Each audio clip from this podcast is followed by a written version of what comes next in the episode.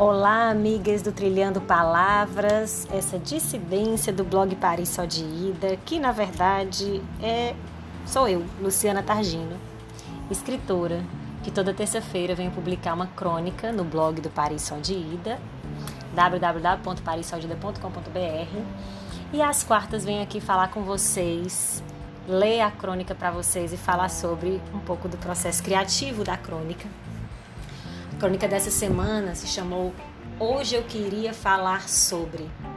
Na verdade, eu estava com um monte de coisa na cabeça, no coração, na alma, em todas as, todos os orifícios do corpo, né, todas as partes dele. Mas ao mesmo tempo eu não tinha força, não tinha energia alguma para concatenar um pensamento. Estava é, nos dias meio bad, mas como disse uma amiga minha hoje, graças a Deus a gente tem um dia após o outro e a gente se refaz. Então, é, acabei fazendo uma crônica que fala de um monte de coisa e não fala de coisa nenhuma. Num parágrafo só, porque eu acho que dá essa ideia de cansaço. Né? Na, na literatura, na escrita, a gente também pode se utilizar desses artifícios, assim, além da palavra, né, que é a nossa principal ferramenta, e do, do conceito de cada palavra, a gente pode se utilizar de alguma forma dos desenhos dessa palavra né? tanto da sonoridade dela, uma palavra junto com a outra, como dos desenhos, né? os parágrafos, as, os parágrafos, as frases longas. Se você pegar para ler Caio Fernando Abreu, que aliás eu indico veementemente, principalmente um livro dele chamado Pequenas Epifanias, que é de crônicas. Atentem para a crônica da morte dos girassóis. Vão lá, comprem esse livro, vale muito a pena. E o Caio, ele tem um formato de escrita que eu acho interessantíssimo. Ele se apropria e cria uma gramática própria. Então, ele não usa o de vez em quando, ele usa vez em quando tudo junto. Eu também só uso assim agora porque eu acho muito mais fácil.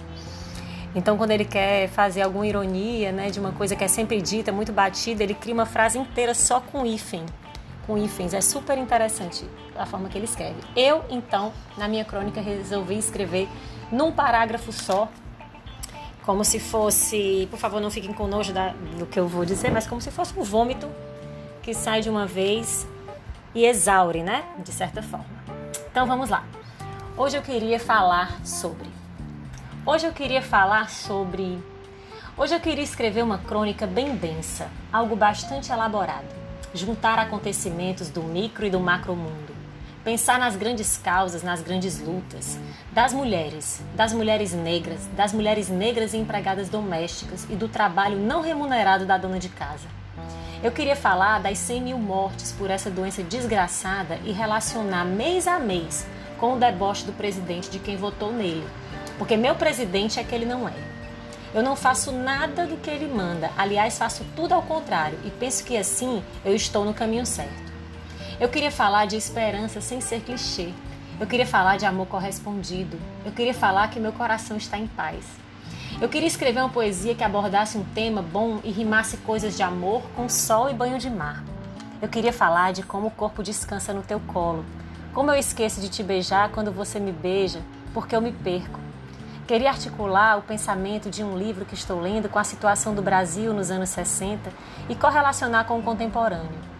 Queria falar sobre o que é ser contemporâneo e da alegria que é dividir o mesmo momento de vida com Chico, Caetano, com meu pai, com minha mãe com meu sobrinho. Queria falar das gracinhas dele, que são inteligentíssimas, cheias de personalidade e de como é massa ver um ser humano se formando.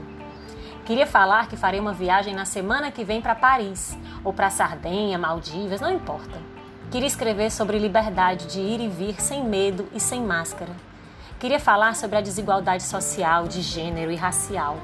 Eu queria falar que fui na manicure fazer o pé depois de cinco meses e que a moça que faz massagem em mim veio aqui e que ela já pôde voltar a trabalhar, porque ela ama demais o que ela faz e deve estar sofrendo.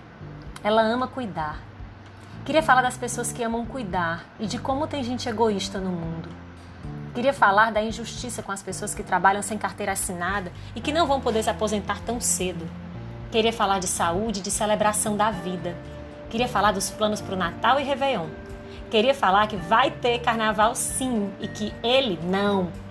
Queria falar que minhas aulas vão voltar e que eu vou poder voltar para o Rio de Janeiro, para a sala de aula, para a vida que eu tinha escolhido em 2020. Mas hoje eu estou exausta e não tenho condições de falar nada.